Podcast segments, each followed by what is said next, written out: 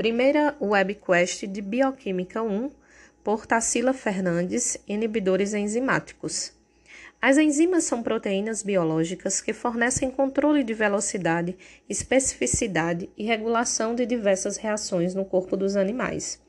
Elas agem como catalisadores, ou seja, aumentam a velocidade das reações químicas as enzimas, então, participam na formação e rompimento de ligações que são necessárias para transformar um substrato em produto e retornando ao seu estado original uma vez que a reação esteja completa.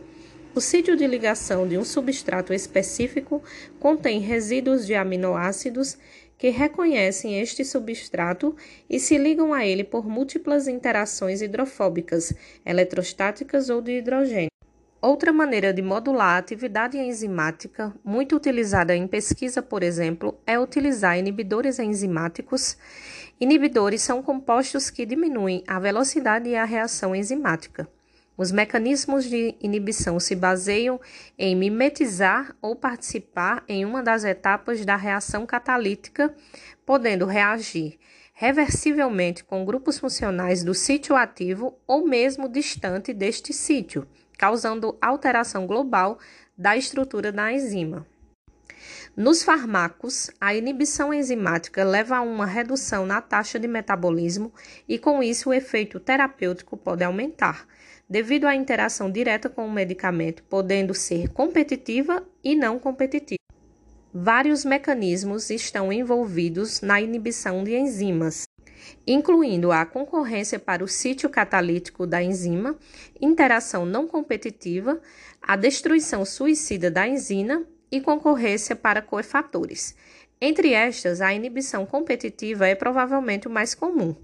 Se a inibição da enzima ocorre pela interação de dois substratos concorrentes da mesma enzima, a natureza competitiva da inibição dependerá do valor do Km no substrato e de constante de dissociação de um inibidor e da concentração do inibidor no local. A inibição de enzimas que metabolizam fármacos determina aumento da concentração plasmática e redução dos seus metabólitos, com exagerado e prolongado efeito farmacológico, aumentando a probabilidade de ocorrer toxicidade introduzida por drogas.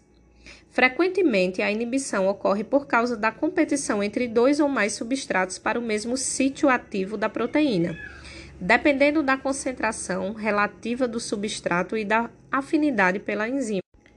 O cetoconazol é um exemplo de fármaco antifúngico que inibe fortemente a síntese de todos os hormônios esteroides gonadais e suprarrenais. É bem absorvido pelo trato gastrointestinal e amplamente distribuído pelos tecidos e líquidos teciduais, porém não atinge concentrações terapêuticas no sistema nervoso central, exceto no caso de doses elevadas. É metabolizado no fígado e eliminado na bile e na urina. Sua meia-vida no plasma é de 8 horas, porém é tóxico e apresenta recidiva comum depois de o tratamento aparentemente bem sucedido. Por ter um efeito de inibição da isoenzima hepática CYP3A4 em diversos graus e o cetoconazol é metabolizado por meio desta isoenzima. Dessa forma, todas as substâncias que forem ingeridas e que dividam essa via metabólica ou que modifiquem a atividade da CY3A4 podem influenciar na farmacocinética deste fármaco, assim como o cetaconazol pode modificar a farmacocinética de outras substâncias que dividam esta mesma via. Contudo, o medicamento deve ser indicado em casos de infecções causadas por fungos, quando outros tratamentos não forem tolerados ou eficazes. Dentre as possíveis indicações, vai haver uma variação a partir da necessidade e do local em que se encontra a infecção fúngica.